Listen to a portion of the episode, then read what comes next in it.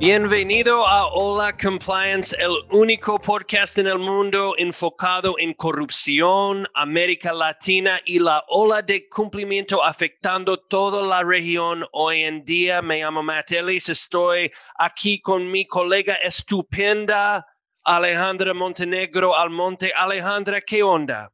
Hoy es un gran día para Hola Compliance, Matt. Tenemos nuestro primer invitado, Diego Sierra, un muy buen amigo nuestro y un abogado excepcional y reconocido a través de la región. Nos acompaña desde México representando a Von Busever y Sierra. Y es un placer, Diego, tenerte aquí ahora con nosotros, platicando un poco sobre lo que estamos viendo en anticorrupción en México. Tal cual. bienvenido, Diego. Muchísimas gracias por tenerme aquí con ustedes y abrirme este espacio, queridos Alejandra y Matt. Estoy muy contento de estar con ustedes para platicar de estos temas tan fascinantes como son el cambio de cultura en México para hacer negocios de manera más íntegra y los resultados de todo este survey fascinante que hizo Miller Chevalier en conjunto con todas las firmas de Latinoamérica que colaboramos para, para recabar percepciones de cómo va evolucionando el combate a la corrupción. Perfecto, bienvenido. Y para dar a la audiencia un background sobre la encuesta, cada cuatro años nosotros en Miller Chevalier con nuestros socios, incluso la firma de Diego, hacemos esa encuesta y este año en 2020 uh, recibimos casi un mil respuestas comentarios de gente encuestado. Así que tenemos unos datos muy importantes y estamos aquí hoy para hablar contigo, Diego, sobre tus impresiones sobre lo que nos dice los datos para México y quizás podemos empezar con tus reacciones, sus observaciones generales respecto a los resultados de la encuesta. Con todo gusto, Mira, veo cosas bien interesantes en los números. En especial, veo un aumento significativo en la conciencia y en la cultura del combate a la corrupción. Observo también un fortalecimiento de las leyes en materia anticorrupción eh, y un optimismo generalizado en relación con los esfuerzos del sector público. También me da la impresión de que está surgiendo de manera muy importante una nueva cultura de hacer negocios en México y que las empresas están cobrando mayor conciencia acerca de la importancia de tener controles internos empresariales importantes relacionados con esta nueva cultura de combate a la corrupción. Y me da la impresión de que esto también está vinculado con la dimensión internacional de los negocios de México. Como sabes, este año México eh, confirmó eh, su filosofía de negocios de una economía libre de mercado a través de la celebración del Tratado de Libre Comercio con Canadá y con Estados Unidos, el TELCAN.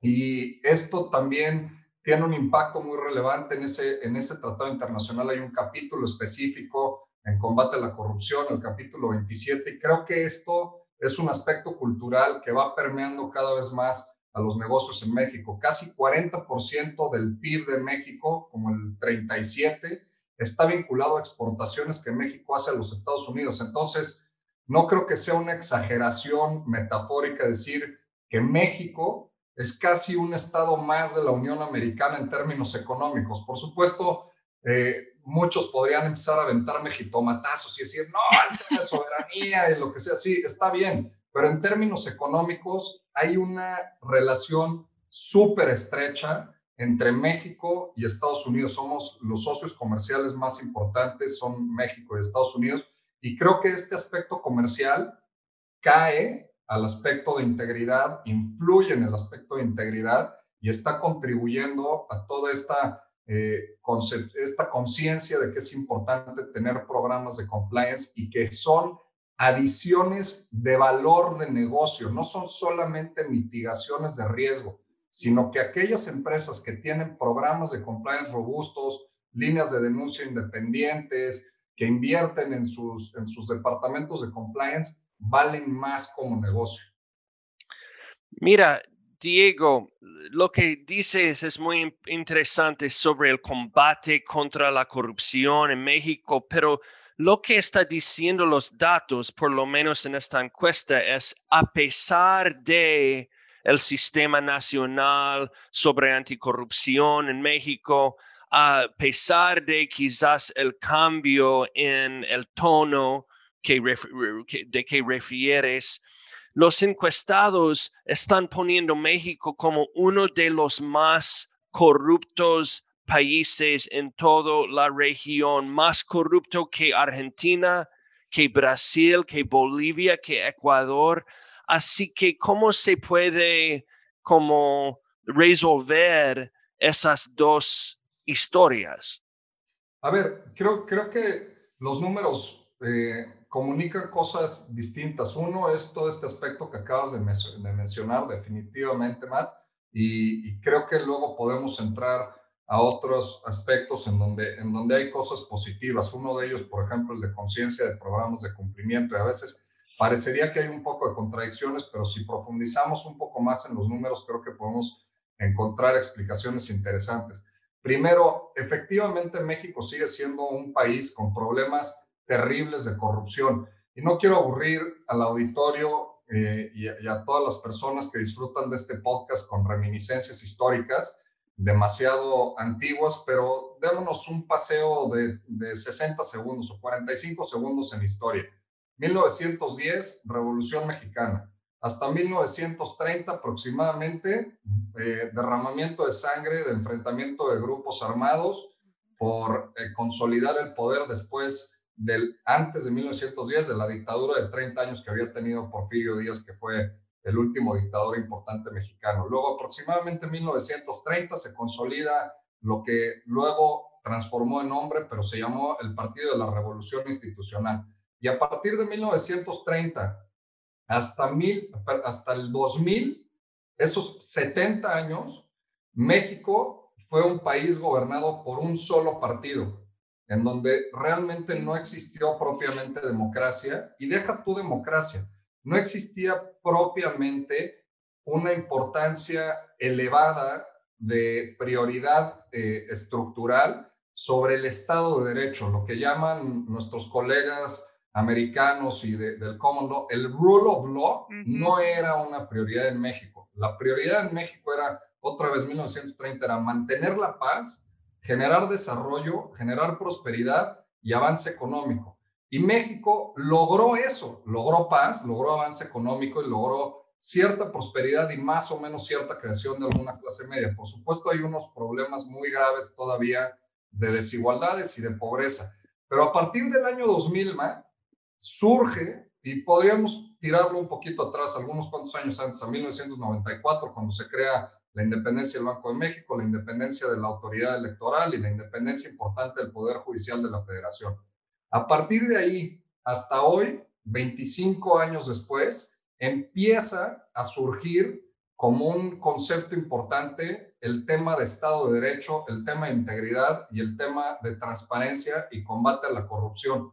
Entonces, ¿qué pasa en, cómo explicar que México sigue siendo un país con problemas de corrupción severos, es una reminiscencia histórica de que lo importante en la vida pública mexicana antes del año 2000 no era el tener integridad, era el lograr cierto avance económico. Nuestro país lo logró y ahora está en ese esfuerzo importante por reformular la manera en la que México se, se deciden las cosas y en vez de que se decidan en base a política, ahora se decidan en base a leyes, que México deje de ser un país únicamente de arreglos políticos y de arreglos entre personas poderosas y factores reales de poder y que ahora sea un país de leyes. Y en cuanto a leyes, una cosa muy importante surge a partir del año 2015. Surge la creación del Sistema Nacional Anticorrupción a nivel constitucional y luego surge la entrada en vigor de la Ley General del Sistema Nacional Anticorrupción, la Ley General de Responsabilidades Administrativas. En 2016 se aterriza un nuevo sistema de justicia penal con la entrada en vigor del Código, del Código Nacional de Procedimientos Penales. Luego surgen reformas al, al Código Penal Federal. Surge por primera vez en nuestra historia una Fiscalía General de la República independiente del Poder Ejecutivo. Esto significa el presidente no es el jefe de la Fiscalía General de la República, Creo que esto suena ciertas campanas con lo que está ocurriendo o dejando de ocurrir hoy en Estados Unidos. Eh, y, y realmente toda esta nueva dinámica en donde la integridad toma una prevalencia y una prioridad importante y relevante en la agenda pública es algo que tiene a lo mucho cinco años en México. Entonces, siguen habiendo rezagos muy importantes que todavía no se han logrado transformar, pero hay tanto legislaciones nuevas como acciones de aplicación de la ley muy relevante que yo creo que nos pueden llevar a considerar que México está empezando a evolucionar hacia un destino de mayor integridad en la manera en la que se hacen negocios en, en nuestro país. Es interesante, digo, cuando pones eso en contexto histórico, de verdad creo que comenzamos a ver que cambiar la percepción es a veces mucho más difícil que crear una percepción, ¿verdad? Y creo que eso es lo que, eso es lo que estamos viendo acá. Yo creo que nos interesaría muchísimo, hablaste de la aplicación de la ley, de rule of law, y hemos visto esa evolución, en, como dices, en tiempos muy cortos. Eh, ¿Cuál es la percepción de la implementación de la ley en México. Se ve de que, de que con la creación de la fiscalía y el crecimiento de la ley y el código penal, tiene, se están impulsando investigaciones, iniciando eh, investigaciones como la que esperamos ver bajo ese sistema de ley. A ver, eh, según la encuesta, los riesgos de corrupción son más altos en esferas relacionadas con, con, con, con seguridad. Clasifica a la policía como significativamente corrupta, más del 75% clasifica a la Fiscalía de los investigadores como significativamente corruptos. Eh, ahora, otra vez, el tema de percepciones. Es difícil que toda esta, esta percepción antigua y este bagaje histórico se transforme con, con celeridad. Pero yo creo que realmente está empezando a cambiar y, y parte del problema es que somos en nuestro diseño institucional algo parecido al diseño americano. O sea, tenemos estados, bueno, tenemos federación, estados y municipios. Esa es la estructura básica del funcionamiento gubernamental mexicano. Y la gente tiene mayor contacto con la policía municipal y, los, y, con las policías estatales. Y la realidad es que hay todavía un problema serio de carencia de recursos en las policías estatales y municipales que muchas veces forzan a los miembros de, las corporaciones de seguridad a tomar pequeños eh, grease payments o pagos de, facilitación eh, para sus labores cotidianas. Entonces, tal vez esto puede tener cierta percepción de corrupción en las esferas más bajas del poder. Eh, el contacto con, con, con, policías que no necesariamente estén bien remunerados. Ahora, en altas esferas del poder me da la impresión de que la manera de percibir la corrupción es a través de escándalos públicos que no representan forzosamente una fuente directa y, tan, tan, tan dramática de percepción. Y luego existe una, una cierta desconfianza hacia la policía de vigilancia, hacia las policías de tránsito, eh, por estos factores que acabo de mencionar. Y lamentablemente también ha habido algunos escándalos que han involucrado a la policía y a los investigadores de las fiscalías en casos como asaltos por policías, colusión entre policías y delincuencia organizada y violaciones, o por ejemplo, violación a mujeres que buscan ayuda. También eso, eh, ha habido escándalos recientes en la prensa y esto deteriora mucho las percepciones de integridad de las agencias de seguridad. Ahora, en mi visión, el nuevo sistema de justicia penal implementa mayores controles en la intervención policial y en las policías de investigación y esto va a generar un cambio de cultura y, va a forzar al mayor a la mayor profesionalización de las fuerzas policíacas que realizan predominantemente investigaciones de corrupción. Y, como lo, lo escuchamos en la conferencia de hace una semana, Alejandra, de voz directa de la fiscal anticorrupción, la primer fiscal anticorrupción en la historia de México, María La Luz Mijangos Borja, están haciendo un esfuerzo muy importante institucional para cambiar la mentalidad de los investigadores y para darles nuevas herramientas de investigación, para darles nuevas herramientas de análisis forense, de depuración de pruebas, de presentación de construcción de casos junto con los fiscales y los abogados al interior de la fiscalía para luego poder presentarlos exitosamente ante los tribunales. Y es un momento muy emocionante en México, porque realmente México se está transformando de un sistema arcaico, eh, eh, súper empapado de formalismos y de papel en el aspecto penal, a un sistema adversarial, moderno, eh, digamos, oral, en donde existen confrontaciones de argumentación parecidos al, al, diseño del sistema americano y en donde uno de los factores más relevantes es los criterios de oportunidad, que, que son estas nuevas facetas procesales a través de las cuales los fiscales pueden darle la capacidad de cooperar a un acusado a cambio de que el acusado dé información de crímenes más elevados y empezar a desmantelar, a desmantelar las grandes estructuras de corrupción, similar a lo que ha pasado en Brasil con Lavallato. Entonces, es un momento emocionante el que está viviendo México y yo creo que las percepciones en los siguientes tres o cuatro años muy seguramente reflejarán estos cambios. Mira, Diego, en cada episodio de Hola Compliance concluimos la conversación con una conversación, con una, una parte del podcast se llama Contra la Corriente. Y la idea es tomar, aprovechar la oportunidad para dar consejo a gente en la región haciendo compliance como nosotros, dar consejos sobre buenas prácticas, etcétera. Y me parece que los resultados de la encuesta nos da una, una buena oportunidad porque cuando revises los datos respecto a los programas de cumplimiento ahora siendo implementado en México, se va un, un cambio, una tendencia muy importante. Desde 2016 hasta ahora, hay un incremento importante en varias áreas. Más compañías están haciendo capacitaciones sobre ah, anticorrupción. Más compañías están realizando debida diligencia frente a sus terceros. Más compañías están poniendo cláusulas anticorrupción en sus contratos, ¿no? Con contrapartes. Tú, con ese contexto, puedes dar algunos consejos a la audiencia en qué esperar y cómo manejar el riesgo cuando están operando sus compañías ahí en México. Completamente, Matt. Muchas gracias por la pregunta y me encanta porque es una pregunta completamente práctica.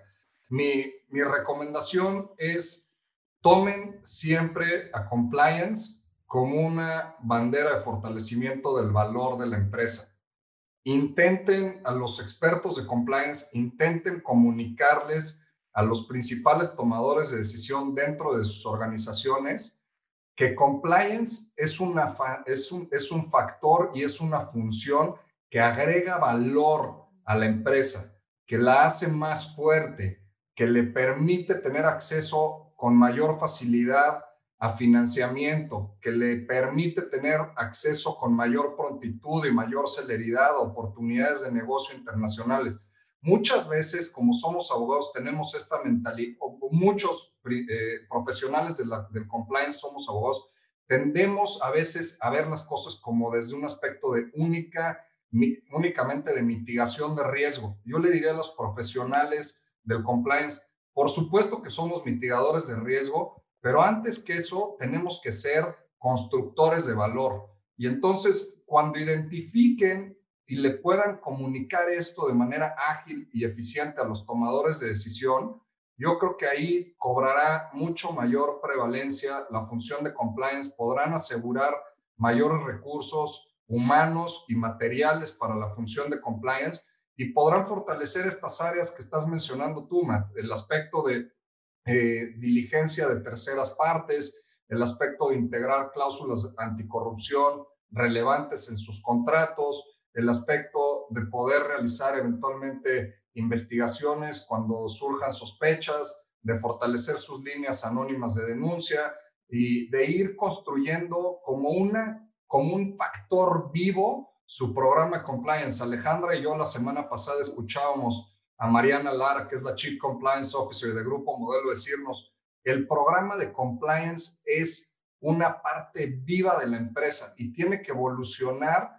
con la misma agilidad y la misma prontitud que evolucionan nuestros negocios. Y así como el mundo entero ahora se ha transformado dramáticamente para ser un mundo virtual, y qué mayor prueba de eso que estamos ahorita conversando a través de, de, esta plataforma virtual de su podcast, pues las empresas han tenido que evolucionar y han tenido que adaptarse a las nuevas circunstancias. Entonces, el programa de compliance también necesita seguir el mismo dinamismo que tiene la empresa y, abordar eh, es, con ese dinamismo un entendimiento de los riesgos en los cuales la empresa participe y buscar, buscar agregar valor. Siempre creo que ese es un mantra que deben llevarse los profesionales de compliance, querido Marco. Excelente, Diego, tienes todo lo que dijiste 100% en el punto, como siempre. Yo creo que antes de cerrar te vamos a pedir que saques tu bolita de cristal y nos digas qué crees que vamos a ver, porque vamos a hacer esto otra vez en cuatro años, ¿verdad? Eh, otra encuesta. ¿Qué crees que vamos a ver en esa encuesta, Diego? A ver, yo creo que vamos a ver investigaciones serias en México eh, bueno, a ver, ya las estamos viendo. Las, nos las platicó la fiscal hace una semana, Alejandra, en, la conferencia en la que tuvimos el gusto de participar de GIR y Latin Lawyer. Tenemos la investigación de Pemex, no se está investigando a Pemex, la empresa, pero ligada con el caso Pemex y Emilio Lozoya, que fue exdirector de Pemex. El propio Lozoya ha revelado una cantidad tremenda de nombres de potenciales implicados en hechos de corrupción que hoy le son imputados a él de la administración anterior y va al grado de pegarle al expresidente Peña Nieto. Si es cómo desemboque esta investigación, no lo sé, pero ya es un caso icónico muy relevante de la actual administración del fiscal Hertz Manero. Y en, digo actual administración del fiscal porque la fiscalía es independiente, no la, estoy, no la estoy vinculando con el presidente de México, no obstante que él trae una agenda anticorrupción muy importante. Pero tenemos el caso de Odebrecht. Y luego, y luego, ahí ya tenemos casos reales. Y luego tenemos que el andamiaje, la construcción, la arquitectura, la gramática eh, regulatoria mexicana se ha ido fortaleciendo, fortaleciendo y fortaleciendo en los últimos dos a tres años. Tenemos una nueva ley nacional de extinción de dominio. Tenemos mayores facultades para la unidad de inteligencia financiera a que pueda congelar cuentas bancarias la unidad de inteligencia eh, sospechadas de lavado de dinero que implica algún crimen de corrupción. Y tenemos muchísima actividad en la unidad de inteligencia financiera. Tenemos mayores recursos, mayores fiscales y mayor profesionalismo de parte de la Fiscalía Anticorrupción que dirige la fiscal María de la Luz Mijangos Borja. Entonces, la actividad está increciendo constantemente. Entonces, yo creo que en los siguientes cuatro años vamos a estar platicando de wow, cómo, cómo el entorno y, el, digamos, el contexto mexicano ha modificado dramáticamente eh, su, su, perspectiva para ser una jurisdicción que se tome con mucho mayor seriedad el tema del compliance. Y como último factor muy relevante, yo creo que vamos a ver mayor cooperación entre los fiscales mexicanos y los fiscales del Departamento de Justicia. Yo, yo creo que hay una vocación natural para que trabajen en alianza los fiscales mexicanos con los fiscales del Departamento de Justicia. Y tengo la sensación de que cuando surja eh, mayor, mayor serenidad en el ejercicio profesional del Departamento de Justicia y menos alboroto político como hubo en los últimos 18 o 24 meses de la administración del presidente Trump, probablemente haya mayor capacidad de foco y de colaboración y de, vinculación estrecha entre, en particular entre la Fiscalía Anticorrupción y los fiscales que practican a cargo del, del que es, el fraud section del Department of Justice, ¿no? encargados de, del FCPA unit. Entonces, yo creo que vienen tiempos muy interesantes en donde las empresas que inviertan con seriedad en tener programas de compliance robustos van a tener una ventaja competitiva muy importante contra competidores que no, hay, hayan, no hayan tomado con seriedad el realizar inversiones importantes en sus programas y sus equipos de compliance, Alejandro. Diego, mil gracias por la visita y nos vemos, esperamos pronto ahí en México. Y bueno, hasta la próxima. Muchas gracias. Gracias, Diego. Muchas gracias, Alejandro. Siempre es un placer platicar con ustedes. El placer es nuestro. Gracias.